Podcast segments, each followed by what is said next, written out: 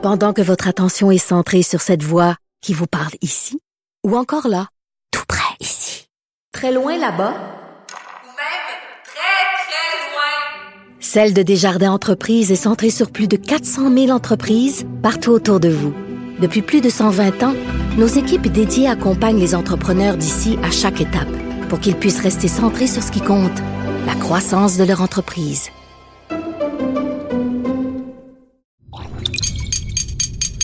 Cube Radio. Il connaît tous les dessous de la politique. Chef du bureau d'enquête de l'Assemblée nationale. Antoine Robitaille. Là-haut sur la colline. Là-haut sur la colline. Cube Radio. Bon lundi à tous. Aujourd'hui à l'émission, l'impatience commence à gagner les partis d'opposition dans l'affaire Martin Prudhomme, ce patron de la Sûreté du Québec suspendu depuis mars 2019. Un an plus tard, il était blanchi des allégations criminelles qui pesaient contre lui, mais le gouvernement Legault lui mettait dans les pattes un comité de sages qui allait examiner la conduite de Prudhomme, mais cette fois sur le plan éthique. Ce comité n'était même pas prévu dans la loi, souligne le Parti libéral, qui veut avoir accès au rapport. On en parle avec le député Jean Roussel, ancien policier de son État. Mais d'abord, mais d'abord, c'est lundi, jour de chronique consti. On s'érotise une question constitutionnelle à la fois. La traduction constitutionnelle. La question constitutionnelle. Bonjour Patrick Taillon, Bonjour Antoine Robitaille. notre chroniqueur constitutionnel et accessoirement professeur de droit à l'Université Laval. Tu as formulé ton sujet aujourd'hui ainsi. Quand le fruit ne semble jamais mûr, ben tu fais du jus de fruits avec. Oui, oui. J'adore ça. Évidemment, quand on parle de fruits mûrs, euh, on pense à la Constitution, qui est un dossier qui ne mûrit jamais. Mais on va en reparler parce que je veux d'abord te questionner sur le sujet, un des sujets du jour. Vu que tu es expert en succession royale, euh, je suis curieux de savoir ce que tu as pensé de la déclaration de guerre de Meghan et Harry hier contre euh, la royauté britannique et quel effet sur la, couronne euh, du Dominion? Ben, c'est d'après moi une controverse politique majeure qui va euh, miner euh, encore un peu plus euh, la monarchie ici et ailleurs. Il y a dans le Commonwealth plusieurs États. Certains ont fait le choix de devenir des républiques, mais de rester membres du Commonwealth. Ouais. qui euh, vont avoir de la difficulté à accepter cette déclaration qui voudrait que on, on se serait inquiété de la couleur de la peau du petit-fils de Sa Majesté Élisabeth II. Là. Ah Donc, oui. euh, euh, des préjugés euh, racistes liés à l'origine ethnique qui sont véhiculés au, au sein de la famille royale. Bon, on pointe pas des gens en particulier, mais ça, je pense qu'on savait depuis longtemps, hein, depuis au moins 1689, on a inscrit euh, dans la monarchie euh, l'idée d'une discrimination à l'endroit des catholiques. Ben Donc, oui. Il est interdit pour un papiste, et ça c'est inscrit dans le droit, d'être roi ou reine du Royaume-Uni. C'est encore à l'ordre du jour, ça? et aussi roi ou reine du Canada. Oui, pour le chef de l'État, pour le roi ou la reine, il ne peut pas être un papiste. Là, évidemment, c'est pas une règle de droit, là, c'est un préjugé. Mais là, tout à coup, on introduit l'idée que la couleur de peau, euh, c'est un problème. Euh, ça va, ça va créer des remous importants. Et, et je pense que, bon, on spécule un peu, mais je pense que tout ça, c'est comme un feu qui couvre. Et tant qu'Élisabeth II va être en poste, ça va rester euh, Des braises. Des braises, exactement. Mais on le sait, là, la reine, euh, c'est le, le règne le plus long, le, mon- le- monarque le- le- le- de tous les monarques vivants, le, plus long, euh, le plus vieux, euh, la, la plus vieille reine en poste. Mhm. Euh, va tôt ou tard se poser la question de la succession. Euh, elle aura euh, peut-être l'occasion d'annoncer quelque chose à, la- à son prochain anniversaire, la prochaine fête de la reine.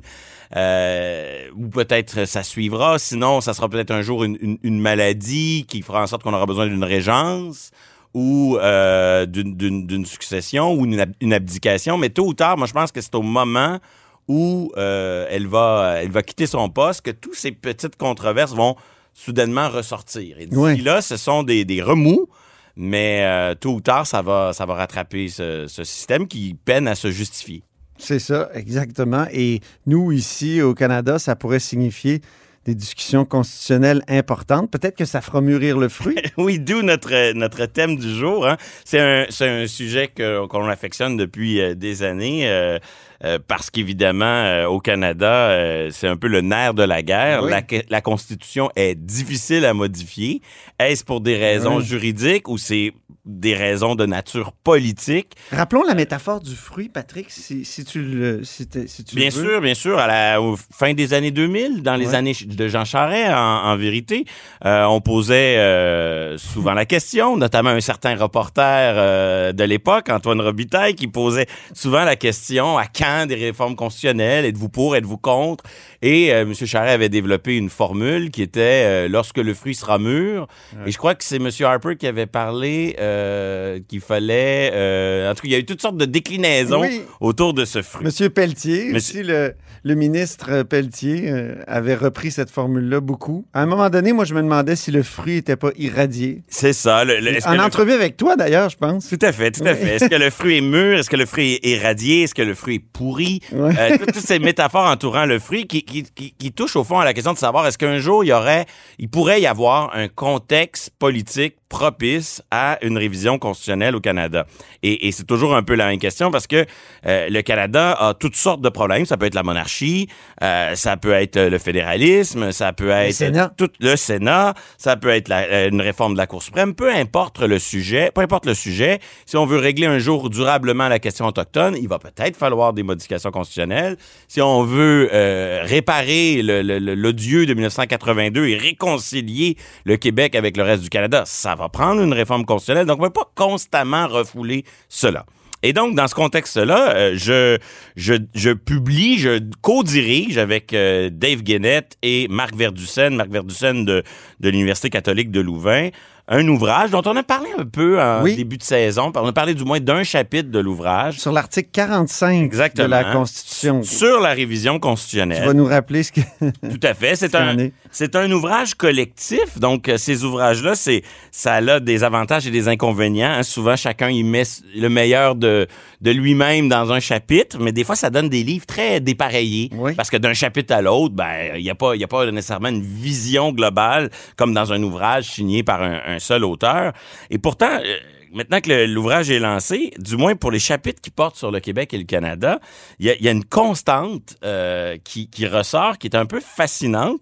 C'est que tout à coup, on a de multiples chapitres qui sont soit optimistes, volontaristes, ou euh, en tout cas qui, qui veulent dépasser l'idée qu'on peut rien faire, que, le fruit est pas mûr. Donc, d'où l'idée que ce sont comme des chapitres qui sont en train de nous dire euh, euh, que le fruit soit mûr ou pas, il y a toujours moyen d'en faire du jus. Oui. Alors, si on faisait euh, du jus de fruits plutôt que de faire mûrir le fruit, c'est un peu l'esprit de, de plusieurs chapitres. Je, résume un peu rapidement parce qu'il y, a- il y a plusieurs auteurs qui essaient de lancer des, des nouvelles façons de voir la, la réforme constitutionnelle au Canada. D'abord, François Rocher, de l'Université d'Ottawa, Oui. qui nous sort une véritable théorie euh, du succès et de l'échec. Ah, et oui. il, il emprunte à Machiavel, à Machiavel qui se demandait pourquoi un prince échoue et un prince, un prince reconnaît, euh, connaît du succès.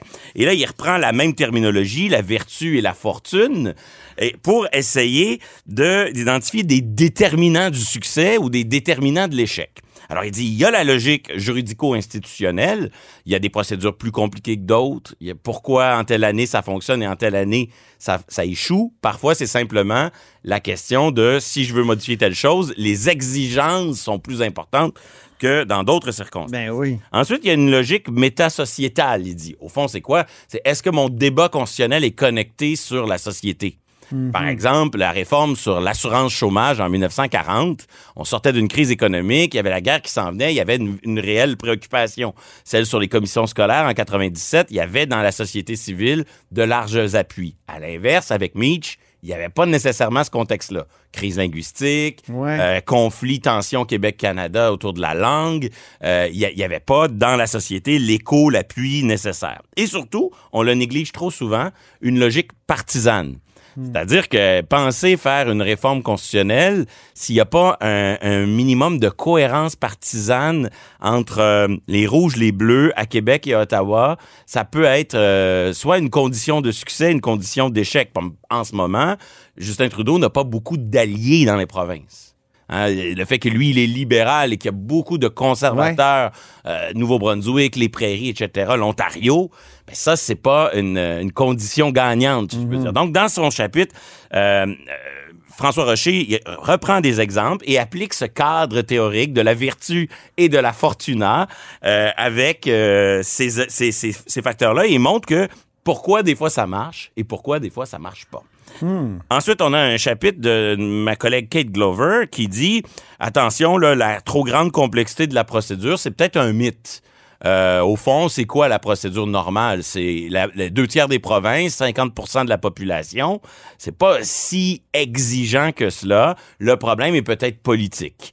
Euh, bon, c'est un brin d'optimisme dans cet univers-là, mais il est vrai que euh, dans quelle mesure notre impuissance elle est juridique, dans quelle mesure notre impuissance est politique, des fois on en met beaucoup sur le dos du droit.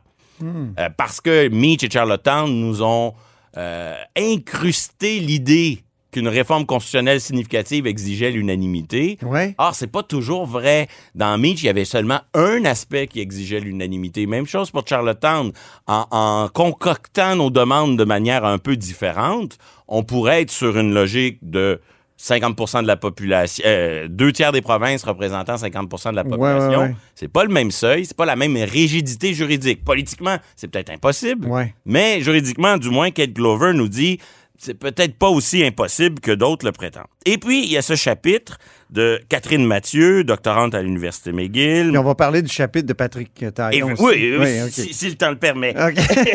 Mais Catherine est, est très, très intéressant son chapitre parce qu'elle montre qu'il y a des manières de modifier la Constitution qu'on n'a jamais exploitées. Qu'est-ce qu'on a fait le plus souvent? Des grands messes euh, dans des hôtels avec les premiers ministres qui construisent un, mélodrame. là. Est-ce qu'on va arriver à un accord, pas d'accord? Et ensuite, chacun repart dans sa province. Puis là, finalement, entre-temps, il y a des élections. Puis là, la- majorité change. Puis les nouveaux élus disent « J'ai jamais signé ça. » Et donc, la ratification par chaque province finit par échouer. C'est un peu ça, l'histoire de Meach et de Charlottetown. Ouais, ouais. Et, et- et Catherine Mathieu dit ben il n'y a rien qui nous oblige à faire les choses de cette façon-là. On pourrait faire les choses différemment. Elle soulève quelques exemples. L'initiative, c'est-à-dire qui lance la négociation constitutionnelle, c'est partagé. N'importe quelle province peut dire moi je lance un processus demain matin, pas besoin d'une conférence intergouvernementale. D'ailleurs, la, la modification de 1940 sur l'assurance chômage elle s'est faite par un, un échange de lettres entre Godbout puis Mackenzie King, puis euh, tout le monde a dit OK, on est d'accord, puis on était allé voir Londres à l'époque. C'est une autre époque quand même. Oui, mais, mais l'idée Et, et- et le référendum de 92 euh, sur Charlottetown n'a-t-il pas créé une sorte de précédent qui devient une convention? un précédent, certes, une convention peut-être, mais pas une exigence écrite dans la procédure de 82. Mais c'est écrit dans, la loi de certaines provinces, notamment l'Alberta, que s'il y a une modification constitutionnelle, il faut faire un référendum dans la province. En effet, l'Alberta... J'ai lu ça dans une étude d'un certain Patrick Oui, Taillon. oui, je dois avouer que j'ai moi-même longtemps participé et, et je participerai probablement un- un- à nouveau à, à l'entreprise qui consiste à démontrer que c'est impossible. C'est ça. Et effectivement, il y a en Alberta et en Colombie-Britannique des lois qui disent ici, nous n'approuverons rien sans tenir un référendum dans notre province. Mais il y a quand même un, un point intéressant soulevé par Catherine Mathieu, c'est que si on regarde juste que, ce que la Constitution exige, Ouais. demain matin, un certain nombre de provinces peuvent voter un truc chacun de leur bord. Tant qu'ils votent un truc identique, euh, ça peut entrer en vigueur, si le fédéral l'approuve aussi, sans qu'on ait eu le mélodrame d'une négociation. En tout cas, c'est une façon de faire qu'on n'a jamais exploitée. Mais les précédents ré- récents donnent toujours à l'acteur politique la possibilité de dire non, moi, euh, je, je- je fonctionne selon euh, les précédents établis, les conventions fait. même. Tout à Et- fait. Et donc, il peut, tout peut déraper comme ça. Tout à fait. Mais Il y a le scénario de Jason Kenney aussi. exactement, le scénario de Jason Kenney, c'est ici de dire je vais utiliser oui. Je vais utiliser le référendum non pas comme un outil de blocage. Ça, c'est le cas de Charlottetown. Dans le fond, on, on négocie, on a enfin un accord, puis là, ben, pour ajouter euh, une couche de complications. On dit, ben, cet accord-là, on va le soumettre au peuple, puis là, ça, ça, ça rend la chose encore plus difficile. Donc, le référendum qui, dans le cas de Charlottetown, est un blocage. Il y a le scénario de, de, de Jason Kenney en Alberta qui risque de se concrétiser bientôt, où le référendum est plutôt une étincelle quelque chose qui allume, qui, qui provoque les choses. Alors, il s'agit de faire quoi? Il s'agit d'initier une, une modification constitutionnelle en d'abord consultant une population sur un sujet qui fait consensus, puis après ça, s'appuyer sur ce consensus démocratique et sur la jurisprudence de la Cour suprême pour dire aux autres, vous pouvez pas rester indifférent à ce que le, le peuple a voulu. Vous devez minimalement négocier de bonne foi. Il faut qu'il y ait des suites. Il faut qu'il y ait un effort de bonne foi de tenir compte de ça. Donc ça aussi, dans cette perspective, tu, tu l'auras compris Antoine, volontariste, optimiste, les lunettes roses de la révision constitutionnelle, ben, l'obligation de négocier qui tourne autour du référendum, c'est un autre, euh, un autre moyen d'essayer quelque chose, de s'y prendre d'une manière différente. Une minute sur le chapitre Taillon. Oui, oui. Article 45, on en a déjà parlé, mais rappelons ce que c'est pour euh, nos auditeurs. Oui, dans un chapitre Érotisé je- par la Constitution. Je, je signe avec un, un doctorant et avocat avec qui je, je travaille, Hubert Cochon. On, on- on analyse le fait que une partie du texte de 1867 pourrait être modifiée par le Québec unilatéralement, par simple loi, comme ça a déjà été fait lorsqu'on a aboli notre Chambre haute, notre Conseil législatif, en 1968, si je me trompe pas de, date. Et, euh, donc, c'est un pouvoir qui existe depuis toujours, qu'on exerce à l'occasion, mais esthétiquement, on l'exerce pas dans le texte de la Constitution de 1867. Donc, euh, c'est une autre façon de, de débloquer euh, le dossier constitutionnel, de faire du jus de fruits plutôt que de regarder le fruit mûrir. on peut pas tout faire avec l'article 45, mais il y a des, il y a des morceaux de la- du texte de 1867 qui pourraient évoluer. À cela s'ajoutent euh, très très rapidement les chapitres de Joanne Poirier, Ouais. euh, Ri- Richard Albert, Albert sur les, les scénarios paraconstitutionnels. Ça, c'est l'utilisation de moyens détournés, des ententes, des conventions constitutionnelles, des changements aux usages, pour arriver non pas par la grande porte, mais par un moyen détourné à, à- à produire des changements. Donc, toute une panoplie de chapitres. C'est pas les seuls. On a des chapitres aussi de collègues euh, belges qui sont dans une situation inverse. hein. Nos collègues belges et suisses, eux autres qui connaissent, c'est trop souvent de réformes constitutionnelles. Ah oui. Là où nous, on n'en a pas assez. C'est ça. Mais de cet échange ressort du moins dans, dans la partie qui porte sur le Québec-Canada un optimisme qu'on n'a pas vu ces dernières années de la part d'un certain nombre d'experts. Impressionnant. Peut-être un peu de pensée magique, mais très certainement une On rappelle le plus- titre, s'il te plaît, Patrick. la, la révision constitutionnelle dans tous ses états chez Yvon Blais. Je t'en laisse évidemment une copie. Oh, c'est gentil. euh, Merci qui beaucoup. peut-être te redonnera la foi et l'espoir en la révision constitutionnelle.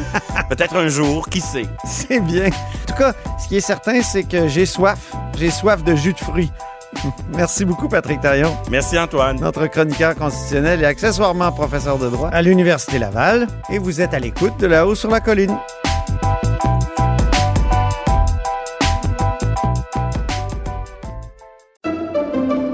Pendant que votre attention est centrée sur vos urgences du matin, vos réunions d'affaires du midi, votre retour à la maison ou votre emploi du soir, celle de Desjardins Entreprises est centrée sur plus de 400 000 entreprises à toute heure du jour. Grâce à notre connaissance des secteurs d'activité et à notre accompagnement spécialisé, nous aidons les entrepreneurs à relever chaque défi pour qu'ils puissent rester centrés sur ce qui compte, le développement de leur entreprise.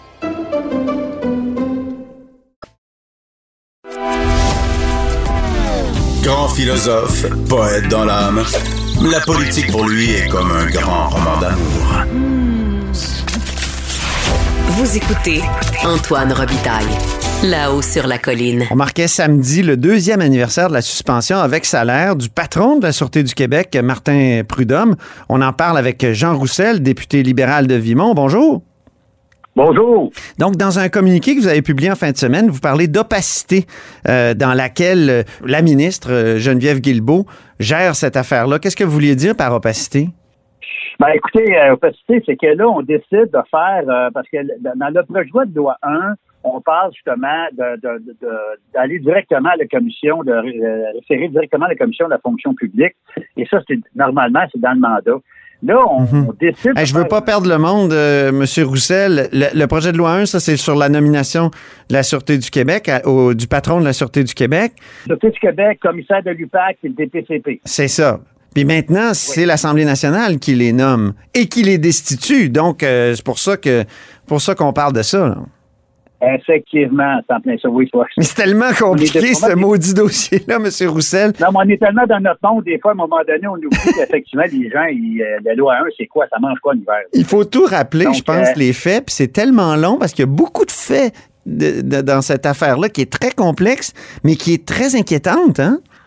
Ben, c'est ça, tu sais, c'est que quand tu regardes ça euh, au niveau euh, de sortir un comité ad hoc qui, qui, qui apparaît de nulle part dans, dans- toujours au niveau de la projet de loi 1. Et, euh, et là, ben, ce comité-là va comme euh, euh, puis en plus, on apprend, parce que j'ai écouté à la radio à un moment donné euh, M. Prudhomme parler comme quoi qu'il n'a jamais donné, euh, euh, on a jamais posé de questions de ce comité-là. Donc, on n'a jamais, on n'a même pas sa version à lui. Donc, euh, moi, c'est ça que je trouve inquiétant, c'est qu'à un moment donné, tu décides des choses sans voir des, l'information Mhm. au complet, en entier. Donc, euh, c'est ça. Donc là, le comité de sages dont vous parlez, juste pour rappeler la chronologie aux gens, là, Prudhomme est suspendu le 6 mars 2019. Euh, un an plus tard, on y apprend que on avait parlé d'allégations criminelles. Les allégations criminelles tombent, mais il est toujours suspendu avec salaire. Après ça, Oui. on y met un comité de sages dans, dans les pattes, un comité formé de Michel Bouchard, Luc Chamberlain et Louis Sormani. Or, comme Oui. vous le soulignez, ce comité-là, il n'est même pas prévu dans la loi. Non.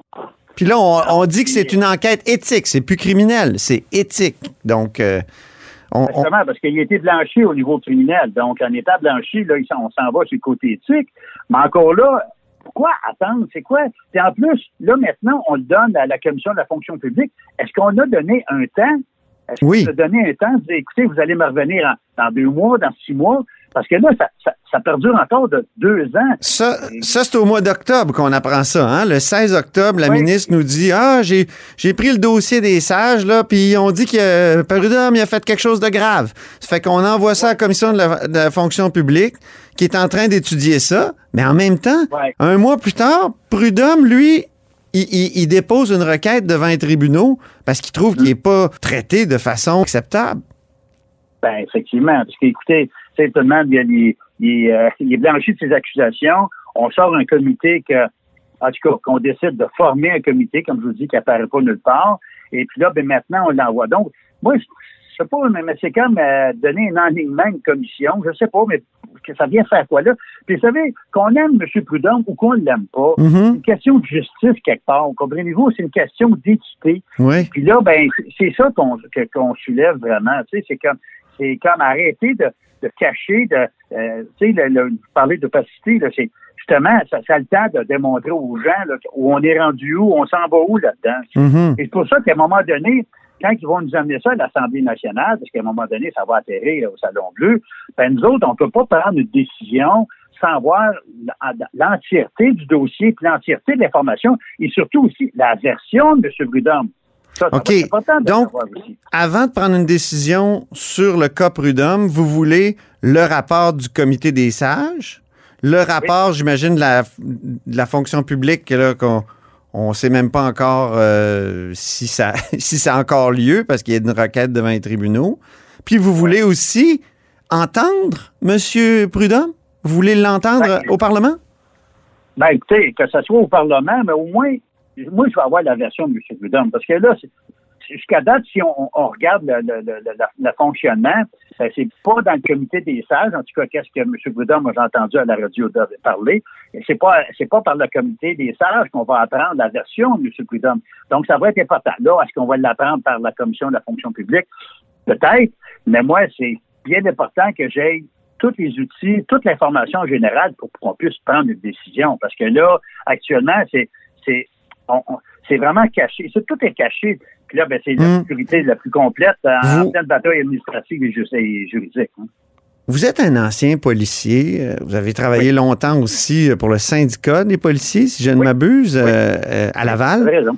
Euh, quel effet ça a d'avoir un- quelqu'un par intérim à la Sûreté du Québec? Est-ce que ça, est-ce que c'est une personne qui a, qui a, qui a les coups des franches ou c'est quelqu'un qui est limité à cause du fait qu'on sait qu'il est par intérim? Ben, écoutez, peu importe l'intérim, hein, que ce soit dans la police ou peu importe, là, euh, un intérim, c'est un intérim. Puis ça, je vous parle par expérience de vie aussi. Là. Un intérim reçoit toujours un intérim. Oui, la personne a sûrement, euh, a sûrement les guides dans les mains qu'on a voulu donner, sauf que euh, c'est toujours le mot intérim qui revient. Est-ce qu'elle a vraiment la, la possibilité de tout faire? Je ne sais pas, parce qu'encore là, il faudrait y poser des questions à elle mais à cette personne-là, mais euh, surtout, c'est le plus gros corps de police du Québec. Écoutez, là, je pense que c'est important. Puis quand on parle à un moment donné euh, la, de, de, la confiance envers nos institutions, ben, je pense que c'est important qu'à un moment donné, que la personne soit là, que ce soit une personne nommée totalement avec les, à tous les, les pouvoirs qu'on peut lui donner justement pour pouvoir justement amener la Sûreté du Québec à un autre niveau. Quelles sont les prochaines étapes dans l'histoire euh, de Martin Prudhomme, que- selon vous? Parce que là, il y a une Ben, requête devant les tribunaux. Est-ce que, est-ce que vous demandez d'avoir l'information avant qu'on sache ce que les tribunaux pensent de cette affaire-là? Parce que lui, il conteste surtout le comité des sages. Il dit que c'est Oui. un problème d'équité procédurale.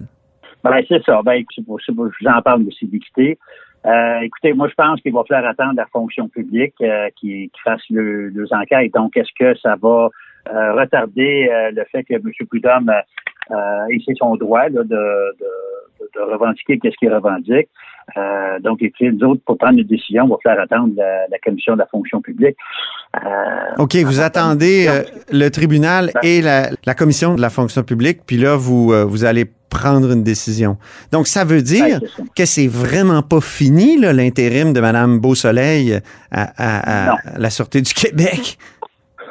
Non, c'est ça. Puis moi, c'est ça que je trouve malheureux le temps qu'on a qu'on a attendu. Parce que là, écoutez, il faut revenir toujours à l'histoire là que euh, un coup de téléphone. Qu'est-ce qui s'est dit au coup de téléphone? Ça, je ne sais pas. Puis euh, personne ne le sait parce que je veux dire.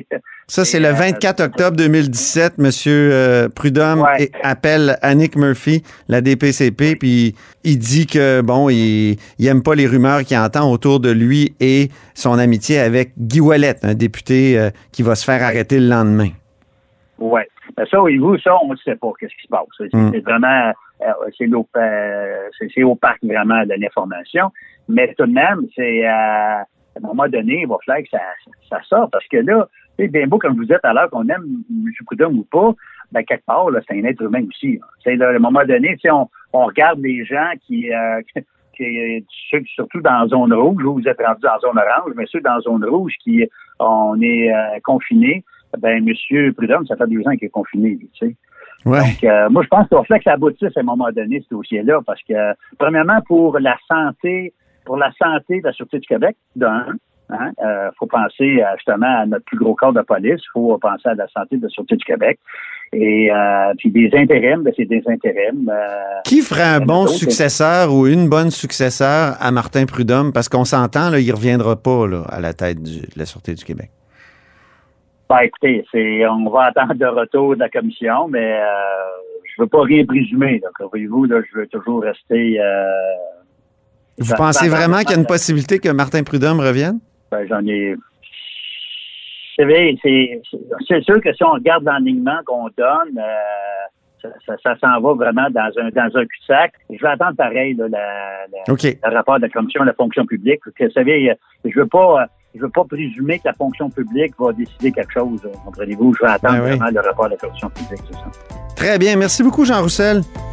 Ben, ça merci à vous. Au revoir. Député libéral de Vimont, critique en matière de sécurité publique. Et c'est tout pour La Haut sur la Colline en ce lundi. Merci beaucoup d'avoir été des nôtres. N'hésitez surtout pas à diffuser vos segments préférés sur vos réseaux. C'est la fonction partage. Et je vous dis à demain.